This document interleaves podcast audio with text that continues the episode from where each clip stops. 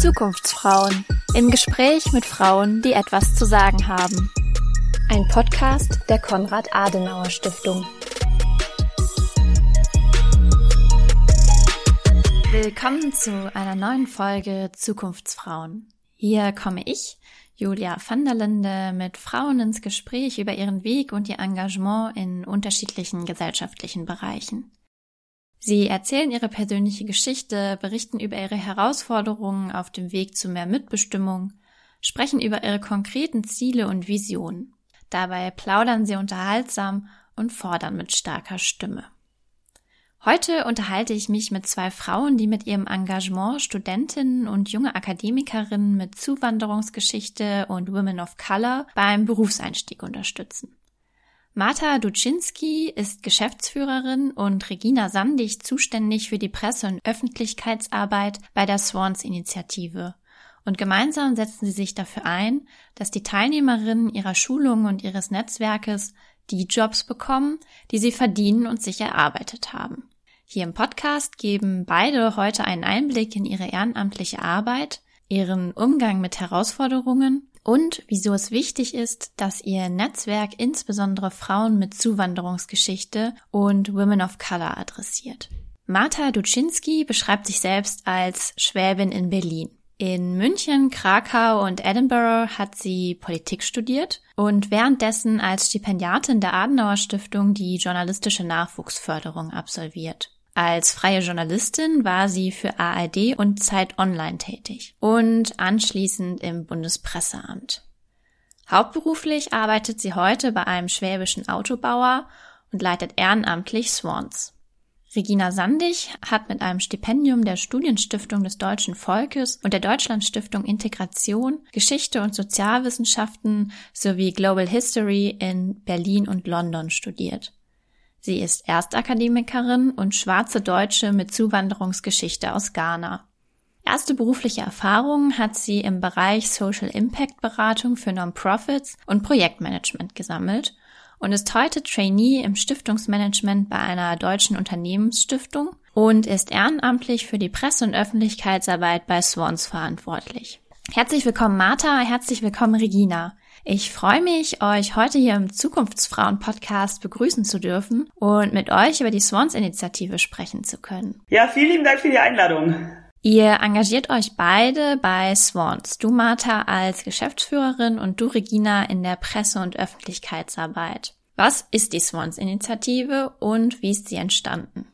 Wir sind ein Zusammenschluss junger Frauen, die in Deutschland aufgewachsen sind, aber deren Familien aus dem Ausland stammen. Also mit manche sind, Regina zum Beispiel ist schwarz, andere sind Women of Color. Was wir alle gemeinsam haben, ist, dass wir nicht unbedingt immer als Deutsche wahrgenommen werden oder als selbstverständliche Bestandteil der ähm, Gesellschaft akzeptiert werden, obwohl wir alle studiert haben, obwohl wir alle hier berufstätig sind, hier sozialisiert sind. Und da haben wir mal beschlossen, wir sind Stipendiatinnen bzw. Alumne der Deutschlandstiftung Integration. Das ist eine ideelle Mentoring-Stipendium Kampagnen ein Programm, das heißt Geh deinen Weg, wo quasi Studierende mit Zuwanderungsgeschichte gefördert werden. Und da haben sich ein paar von uns, von, von uns Frauen zusammengetan und gesagt, wir hätten gerne genau diesen Raum, dass wir Leute, die hier studiert haben, die hier aufgewachsen sind, deren Familien ne, eine sogenannte Zuwanderungsgeschichte haben, aber ohne die Männer.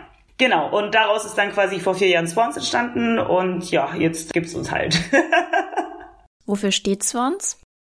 Das ist ein sehr, sehr ausgeklügeltes Spiel mit Bildern und Symbolen. Der Schwan ist ja so ein Bild für weiße Eleganz hat so einen langen Hals und ist irgendwie was Erhabenes. Genau, ist aber eben durch, durch die, die weiße Farbe für uns symbolisch auch mit Weißsein, also als soziales und gesellschaftliches Konstrukt verknüpft und wir brechen sozusagen damit. Wir sind nicht weiß und definieren uns auch nicht unbedingt über die gleichen Eigenschaften, die Schweden zugesprochen werden. Genau. Und brechen mit Bildern und Stereotypen.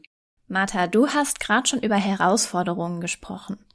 Welche Herausforderungen sind es, mit denen Studentinnen, Absolventinnen und junge Berufstätige mit Zuwanderungsgeschichte, schwarze Frauen und Women of Color beim Berufseinstieg oder Jobwechsel häufig konfrontiert sind? Ja, das Problem ist eigentlich, dass ihnen nicht das immer zugetraut wird, was sie wirklich können. Das eine ist natürlich der Weg durch die Institution, wo du einfach dreimal mehr Hürden überwinden musst. Ganz elementar ist bei uns der intersektionale Ansatz. Also quasi, dass man nicht nur in Anführungszeichen oder ausschließlich auf einer Diversity- oder Diskriminierungsebene benachteiligt wird, sondern auf mehreren Ebenen gleichzeitig. Also sowohl als Frau oder als weiblich gelesene Person, als auch aufgrund zum Beispiel der Abstammung und oder Religion und oder Hautfarbe. Dazu kann ein, ein sozialer Aufstieg, ein Bildungsausstieg kommen, ne, wenn du Erstakademikerin bist. Und das sind halt alle Faktoren, wo die Frauen dann bei uns zum Teil äh, super Jackpots haben, weil sie einfach all diese Ebenen gleichzeitig mitnehmen dürfen. Und das bedeutet dann, ne, dass man in bestimmten Umfeldern nicht akzeptiert wird, dass dir Kompetenzen abgesprochen werden, dass du grundsätzlich als, als Quotenmigrantin wahrgenommen wirst oder als Quotenfrau und Quotenmigrantin und all diese Sachen zusammenkommen. Ich muss dazu sagen, mir passiert davon natürlich sehr, sehr wenig, weil äh, ich als polnischstimmige Frau quasi ja jetzt gesellschaftlich relativ selten noch Ausgrenzungserfahrungen mache. Aber ich weiß nicht, Regina, ob du inwiefern du von deinen eigenen Erfahrungen oder von deiner Expertise auf sachlicher Ebene noch dem was hinzufügen möchtest. Ja, das Interessante ist, wenn ich diese Frage gestellt kriege, fällt es mir manchmal schwer, konkrete Beispiele zu nennen, weil das für mich ein Alltag ist und ich sozusagen fast gar nicht mehr aufzählen kann, was alles dazu kommt. Mir fällt auf, dass es natürlich direkte Diskriminierung durch sprachliche Äußerungen gibt oder verbale Äußerungen, die man erlebt, gerade wenn man eben eine nicht weiße Hautfarbe hat. Aber das können auch subtile Sachen sein, dass man bestimmte Fragen gestellt kriegt, die andere garantiert nicht gestellt kriegen würden. Dass man Dinge erklären muss, die selbstverständlich sind. Also, dass man hier aufgewachsen ist oder typische Beispiele ist auch, warum man so gut Deutsch sprechen kann, ne? Was auch im Diskurs oft auch problematisiert wurde als alltagsrassistische Äußerung beispielsweise oder auch Mikroaggression kann man das nennen. Aber das geht auch weiter bis hin zu, dass man sich in gewissen Gesprächen nicht wohlfühlt, weil man irgendwie sich nicht anerkannt fühlt oder nicht das Gefühl hat, man hat einen gleichwertigen Platz an diesem Tisch, weil man gewisse einem gewissen Habitus nicht mitbringt, gewisse Begriffe nicht kennt oder nicht verwendet oder auch einfach sprechen kann und möchte, sodass alle das verstehen und nicht mit den unglaublichen Fremdwörtern um sich schmeißen muss, damit es intelligent klingt, aber auch nicht viel mehr dahinter ist und solche Sachen summieren sich dann. Genau.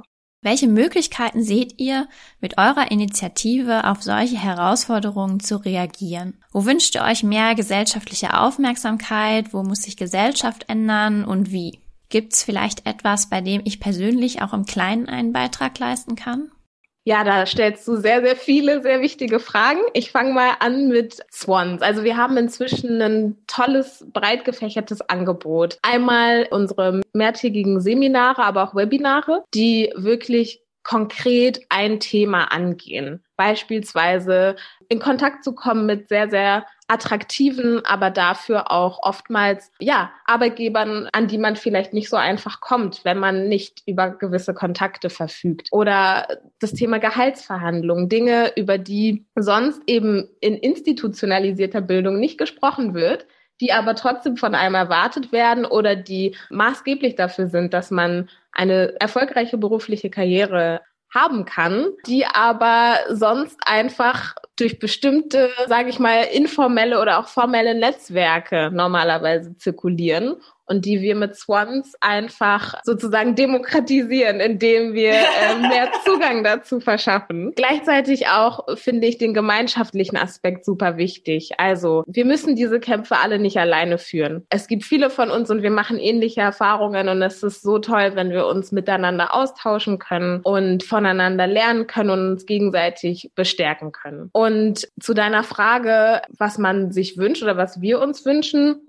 für mich ist es auf jeden Fall mehr Bewusstsein dafür, dass es strukturelle Benachteiligungen gibt dass nicht jeder Mensch die gleichen Voraussetzungen hat im Leben und dass man, wie du sagst, aktiv was tun kann. Ich würde sagen, das erste wäre, sich genau damit auseinanderzusetzen. Wo habe ich in meiner persönlichen Situation kleine Möglichkeiten, um, um beispielsweise zu entscheiden, oder dafür sorgen zu können, dass Menschen teilhaben können, die sonst weniger teilhaben können beispielsweise. Und das kann ja ganz unterschiedlich aussehen bei jeder Person. Und deswegen würde ich sagen, ich wünsche mir, dass jede Person eine, eine eigene Verantwortung erkennt und sich auf diesen Weg begibt, der auch nicht mit einem mal äh, abgeschlossen ist, sondern wirklich eine längere Aufgabe ist, sich zu überlegen, wie kann man sozusagen, auf Englisch sagt man, sagt man auch Ally, also quasi Alliierte oder Alliierter Verbündete, sein, ja. Verbündete, genau, ähm, sein, um, um einfach eine gerechte Gesellschaft zu schaffen. Genau. Welche Rolle spielt es, dass ihr euch an Frauen richtet? Wieso habt ihr euch dazu entschieden? Ja, genau. Also es gibt inzwischen glücklicherweise tolle Förderprogramme für Menschen mit Zuwanderungsgeschichte, die nicht so eine Unterscheidung machen und dementsprechend unabhängig vom Geschlechtgruppen zusammenkommen. Und das ist auch super und das ist auch super wichtig. Wir haben mit Swans den ersten Raum geschaffen, der sich auf Frauen konzentriert und das hat auch gute Gründe. Wir schaffen damit einen Raum für diese Frauen, in dem sie wirklich sie selbst sein können und das heißt auch nicht mit ihren Talenten, ihren Fähigkeiten Fähigkeiten und Qualifikationen hinter dem Berg zu halten. Das passiert nämlich sehr oft, sobald dann doch Männer im Raum sind, egal ob sie eben eine Zuwanderungsgeschichte haben oder nicht, gibt es ja gewisse Dynamiken, die man ja auch in der gesamten Gesellschaft äh, beobachten kann, wie beispielsweise Redeanteile funktionieren. Wer sich in den Vordergrund drängt, wer besonders, ja, einfach gerne besonders viel redet und gerne besonders viel und breit darstellt, was sie können. Und die ruhigeren Leute Leute sind nicht automatisch die Leute, die weniger können. Das sind oftmals die Frauen, die auch in der Sozialisation mitbekommen haben, dass sie doch ja, ruhiger sein sollen, braver sein sollen, nicht übertreiben, nicht zu arrogant sein. Also es gibt ja ganz viele Zuschreibungen, die ja leider mit Geschlechtern verknüpft sind. Und mit Swans brechen wir auch damit eine ganz tolle Übung, die, die mich auch herausgefordert hat, als ich Teilnehmerin bei Swans war, das erste Mal, war, dass wir uns vorstellen sollten. Aber nicht ganz normal wie immer, sondern wie ein Kerl. Und das hieß, dass wir so richtig schön dick auftragen sollten und am besten auch mit unserer ganzen Körperhaltung und alles sollte das sozusagen richtig schön rüberbringen. Und das war richtig herausfordernd für uns und ich würde sagen, viele sind immer noch weit unter dem geblieben, was sie können oder auch hätten oh ja, oh präsentieren ja. können. Und genau, an sowas sieht man, es ist wichtig, diese Räume zu haben, wo, wo Frauen auch unter sich bleiben, aber eben das ist der einzige Raum und sonst sind sie ja auch den ganzen Tag unterrepräsentiert. genau. Ich glaube, was ich da noch ergänzen würde, ist, dass ganz oft vergessen wird, dass die Leute, die jetzt in der, äh, ich nenne es mal gesellschaftlichen Hierarchie am weitesten oben sind, ne, also jetzt gerade wenn man sagt weiße Cis-Männer oder vielleicht auch insgesamt weiße Personen, die als, als deutsch wahrgenommen werden, die machen es ja meistens nicht mit Absicht. Ne? Also ganz oft ist es ja einfach so, dass, dass du in einer Welt lebst, in der du davon nichts mitbekommst und mit der du dich nie beschäftigt hast, aber die auch dadurch quasi am Laufen gehalten wird, dass du in dem Moment, in dem du damit konfrontiert wirst, erstmal so einen Abwehrreflex hast. Und die ganz große Herausforderung ist, diesen Reflex quasi standzuhalten und zum Beispiel das sagen so, warum erkenne ich es an, dass es andere Leute schwerer haben, aber tue mir so schwer damit, mit dem Gedanken anzuerkennen, dass das ja im Umkehrschluss bedeutet, dass ich es leichter habe. Ne, dass mir niemand abspricht, was ich für Erfahrungen mache, aber man nur sagt, es gibt gewisse Erfahrungen, die es anderen Leuten schwerer gemacht haben, als ich selber habe. Und wie Regina gesagt hat, das ist halt ein langer, es ist ein sehr, sehr schmerzhafter Prozess zum Teil auch einfach weil man ganz viele Sachen entlernen muss, also quasi, ne, die man halt gelernt hat, so durch die gesamte Sozialisierung. Und ich glaube, was gerade dieses äh, ganz kleine Beispiel im, im Alltag angeht, ist problematisieren, wenn Leute problematische Sachen sagen und problematisieren, wenn Gruppen unterrepräsentiert sind. Also das ist für mich so der kleinste Punkt. So, wenn jemand was Sexistisches sagt, so, warum soll es eine Frau sein, die das thematisiert? Warum darf es nicht auch die Männer stören? Warum fühlt sich niemand von den Männern dann zuständig, um zu sagen, hey, das fand ich jetzt scheiße? Ne, oder umgekehrt so, auch wenn rassistische Sachen, behindertenfeindliche, queerfeindliche äh, Sachen gesagt werden, so, warum ist die Person, die durch diese Formulierung diskriminiert wird, wenn sie überhaupt in diesem Raum ist, diejenige, die sich nach diesem mikroaggressiven Angriff quasi auch noch dann dagegen irgendwie wehren muss und das problematisieren muss. Also ich finde, das, das Kleinste, was man machen kann, ist in solchen Situationen zu sagen, hey, das war jetzt aber scheiße. Und man kann es ja auch als Witz machen, ne? Man kann ja auch Grinsen machen, dann sagen alle hö, hö, hö, aber man hat es halt wenigstens thematisiert. Ne? Muss ja nicht immer gleich irgendwie die, die Stimmung kippen. Aber ich finde es halt immer total schade, wenn man quasi dann so tut, ja, wenn niemand Schwarzes dabei ist, dann, dann stört ja auch niemand, wenn das N-Wort gesagt wird. So, ja, nee, so funktioniert das halt nicht. Ne? Also das, das ist so ein ganz kleiner Punkt. Und das andere ist, wenn du merkst, hier sind keine Frauen, hier sind keine People of Color, auch mal fragen, was ist denn hier eigentlich los? Das eine ist mehr als die Hälfte unserer Gesellschaft. Menschen mit Zuwanderungsgeschichte sind ein Viertel unserer Gesellschaft. So in jedem Raum, wo nicht die Hälfte Frauen sind und ein Viertel mit Zuwanderungsgeschichte, sind diese Gruppe unterrepräsentiert. Und wir können das nur ändern, wenn es auch diejenigen stört, die das halt nicht selber betrifft. Was hat euch motiviert, euch bei Swans zu engagieren und wie lange seid ihr schon dabei? Also ich kann ja sagen, ne, von Anfang an, also jetzt seit ungefähr vier Jahren und was mich motiviert hat, ist im Endeffekt genau das, was Regina gerade beschrieben hat. So einfach festzustellen, so, wir brauchen einen Raum, in dem Frauen stolz sind auf das, was sie können, in dem sie es auch zugeben, was sie alles geschafft haben, trotz der unfassbar vielen zusätzlichen Hürden, die sie irgendwie gemeistert haben und eben ohne, dass Männer unterbrechen, einschüchtern oder eben Raum einnehmen und den gleichzeitig dann halt wegnehmen. Genau, und ich bin erst seit Februar diesen Jahres dabei, war aber schon 2018 bei meinem ersten Swans-Seminar und war seitdem eben die ganze Zeit auch ein Schwan, also auch Teil des Netzwerks und bin Swans total verbunden geblieben und, und war ja immer total dankbar für, für alles, was ich mitnehmen konnte und bin auch nur da, wo ich bin, auch wegen Swans und dem, was ich gelernt habe durch Swans. Und genau, im Februar dachte ich mir, jetzt wird's Zeit, Teil des Teams zu werden. Könnt ihr uns einen kleinen Einblick geben, was eure Aufgaben in der Presse- und Öffentlichkeitsarbeit beziehungsweise als Geschäftsführerin sind?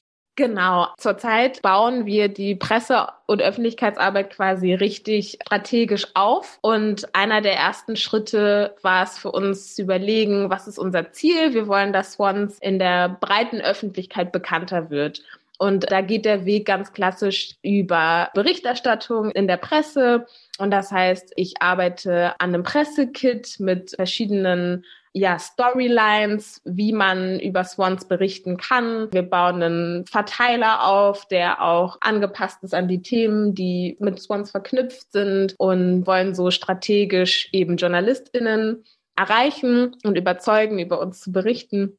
Und perspektivisch kommen da noch mehr Sachen dazu zum Thema Newsletter beispielsweise, Podcast oder andere Dinge, die man sich so vorstellen kann. Ja, bei mir ist es vor allem ganz viel so Verwaltungs- und administrativer Kram und E-Mails. Ein großer Aspekt bei uns ist zum Beispiel das Thema Fördermittel und, und Unternehmenskooperation. Ne? Dina schon angesprochen hat, dass wir mit attraktiven Arbeitgebern, ob das jetzt Institutionen oder Unternehmen sind, zusammenarbeiten. Das heißt, das ist ganz viel, dass ich mit Unternehmen in Kontakt stehe, ob und wie, in welcher Form man zusammenarbeitet, weil wir sowohl aus einer Recruiting-Perspektive interessant sein können, ne? also gerade wer dieser mehrdimensionale Ansatz auch langsam auch in Deutschland ankommt, ankommt. Also Gefühlt ist es vor allem noch bei US-amerikanischen Unternehmen in Deutschland. Also wir haben ja zum Beispiel Kooperationen mit, mit der Unternehmensberatung McKinsey oder mit einer Wirtschaftskanzlei, die Skadden heißt, oder einer äh, Kommunikationsagentur, die Anomaly heißt. Das sind vor allem US-Unternehmen. Wir merken aber schon, dass auch langsam bei, bei Deutschen, gerade bei denen, die international tätig sind, bei größeren Konzernen,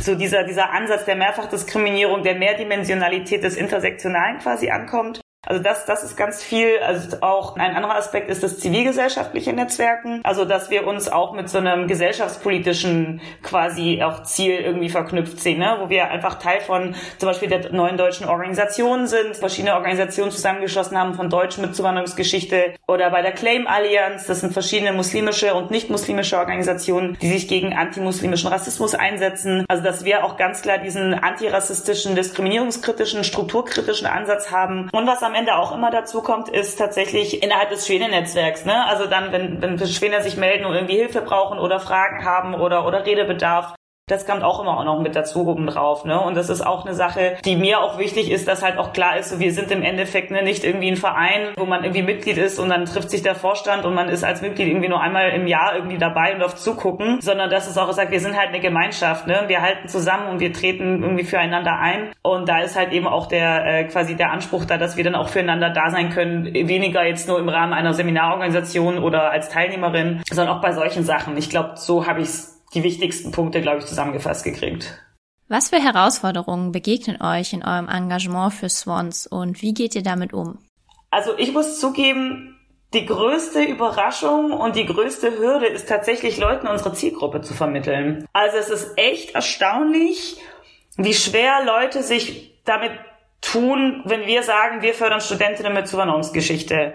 Ne? Also ich habe die These, ich weiß es ehrlich gesagt nicht sicher, aber ich glaube, als 2014, 2015 so viele Geflüchtete hergekommen sind, hat es den Diskurs nochmal sehr verwischt. Ne? Und dann wird immer davon ausgegangen, Migrationshintergrund, das bedeutet jemand, der gerade irgendwie frisch nach Deutschland gekommen ist, irgendwie Expats, Internationals, Geflüchtete und so weiter. Und das ist tatsächlich eine Sache, von der ich nicht gedacht hatte, dass es so schwer ist, in diesem Land zu vermitteln, in dieser Zeit jetzt, wir sind jetzt halt auch wirklich echt schon gut ins 21. Jahrhundert reingegangen, dass sich Leute immer noch so schwer tun, damit zu begreifen, dass es Deutsche gibt, die irgendwie nicht Stefan Müller heißen, sondern die aufgrund ihres Namens, aufgrund ihrer Abstammung, die manchmal sichtbar ist, weniger sichtbar, eben in Anführungszeichen trotzdem Deutsche sind. Ne? Also das ist so die eine Sache, von der ich sagen muss, dass das meiner Meinung nach somit die größte Herausforderung ist. Aber ich lasse mich gerne von, von Regina korrigieren oder ergänzen.